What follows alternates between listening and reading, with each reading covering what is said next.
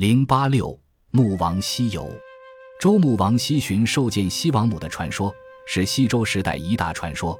出于几种的《穆天子传》就是记载这一传说的最早的文献。它的主要部分如下：即日甲子，天子宾于西王母，乃执玄龟白璧以见西王母，好献仅足百纯，足三百纯。西王母在拜受之。乙丑，天子伤西王母于瑶池之上。西王母为天子谣曰：“白云在天，山林自出。道理悠远，山川兼至。将子无死，尚能复来。”天子答之曰：“禹归东土，何至诸夏？万民平均，无故见辱。彼及三年，将复而也。”西王母又为天子吟曰：“卒彼西土，原居其也。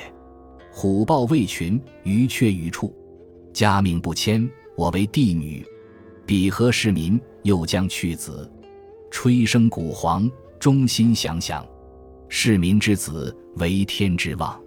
天子遂屈生于燕山，乃既名寄于燕山之时而树之怀，梅曰西王母之山。《山海经》里所写豹尾虎齿的西王母，在这里已经一变而为庸穆的人王了。周穆王和西王母在瑶池赋诗惆怅。全部诗歌不能尽意，只以西王母所赋最后一篇诗的大意如此：自从我到了西方的土地，我就在这里的原野上安居下来。老虎、豹子和我同群，乌鸦、喜鹊与我共处。只因我是华夏古地的女儿，我才秉承我父的善命，谨守此土而不迁移。可惜我那些善良的人民呀，他们又将离开你了。乐师们吹奏起笙簧。我不安的心魂随着乐音在天空翱翔，万民的君主呀，只有你是上天的主望。《穆天子传》，有人以为是穆王西征的实录，其实完全不是这样，它只是一部含有神话因素的历史小说。以前将它列在史部的起居注或别史、杂史类都不稳妥，直到清初纪云修《四库全书》，将它列在子部的小说类才算是比较稳妥了。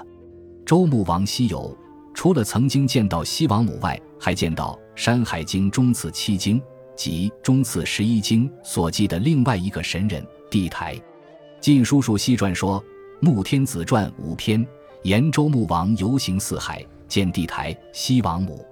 这条简短的记叙很重要，说明晋时叔西所见《穆天子传》，除有穆王见西王母事外，还有见地台事。今本《穆传》。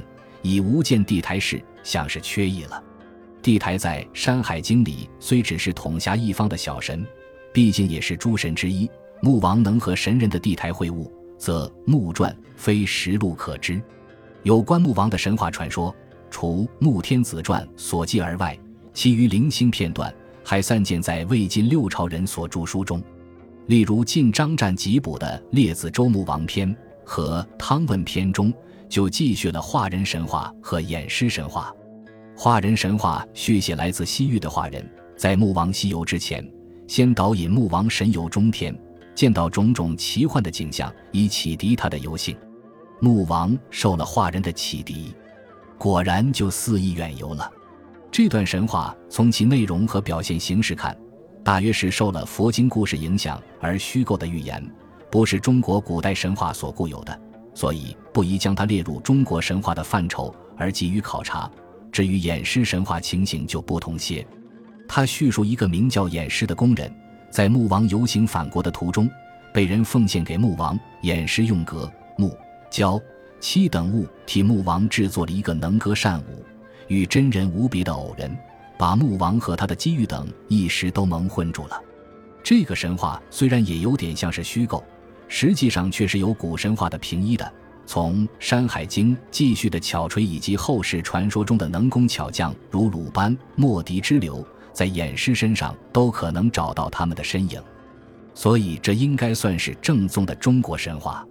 又如穆王所成的八郡，在《穆天子传》里只是简单的记下了他们的名称，有什么赤骑、道理、华流、绿儿等；而在《十一记》卷三里却是这么描写的。穆王巡行天下，与八龙之郡，一名绝地，足不见土；二名番禺，行月飞禽，三名奔霄，夜行万里；四名超影，逐日而行；五名余晖，毛色炳耀；六名超光，一行十影；七名腾雾，乘云而奔；八名邪翼，身有肉翅。不但名称改变的似乎更神俊了，而且还对他们做了具体的刻画和描写，使古神话能够更通俗而接近群众，可说是古神话的世俗化。紧接着，《数亿记》卷上还补充了一个关于八骏神话的细节：东海岛龙川，穆天子养八骏处也。岛中有草名龙雏，马食之，一日千里。古语云：“一株龙雏，化为龙驹。”这就不但丰富了八骏神话，还使它在人们心目中更加可信了。穆王不仅八骏具有神性，还有他的狗也具有神性。《数亿记》卷上说：“周穆王之犬日走千里，食虎豹，就是神性的说明。他随身服用的物事也都是奇珍异宝。《十周记》说：“周穆王时，西湖献昆吴戈玉刀及夜光长满杯。”刀长一尺，杯寿三升。刀切玉如切泥，杯是白玉之杯，光明夜照。明夕出杯于中庭，以向天。彼明而水之已满于杯中也。脂干而香美，斯时凌人之气。这便是小小的证明。至于他本人呢，不仅有我们在下节中就要讲到的赤源陀以为良的能耐，还有吹笛止雨的本领。《数亿记》卷上说。周穆王时，天下连雨三月，穆王乃吹笛，其雨遂止。这都说明，在周穆王身上，本身便具有神性。周穆王是周王朝处于兴盛时期的一个国君。据历史记载，他确实是到各方去巡行过。《汉学堂丛书》及《古本竹书纪年》说，穆王东征天下，二亿二千五百里，西征亦有九万里，南征亦有七百三里。百征二亿七里，数目不免有传说的夸张，但穆王的巡游总该是事实，所以屈原《天问》才有“穆王巧眉，夫何为周流？还礼天下，夫何所求？”这样的问语。穆王周流天下，除了有他本人的巧眉所求之心而外，其最大原因无非是向四周小国夸耀周王朝的威德罢了。这样就容易随着他的有传说夸张的形成，在他的身上产生一种神性的光圈，使他由历史人物跨进神话人物的行列，给后来的诗人和哲学家以极大的感兴。本集播放完毕，感谢您的收听，喜欢请订阅加关注，主页有更多精彩内容。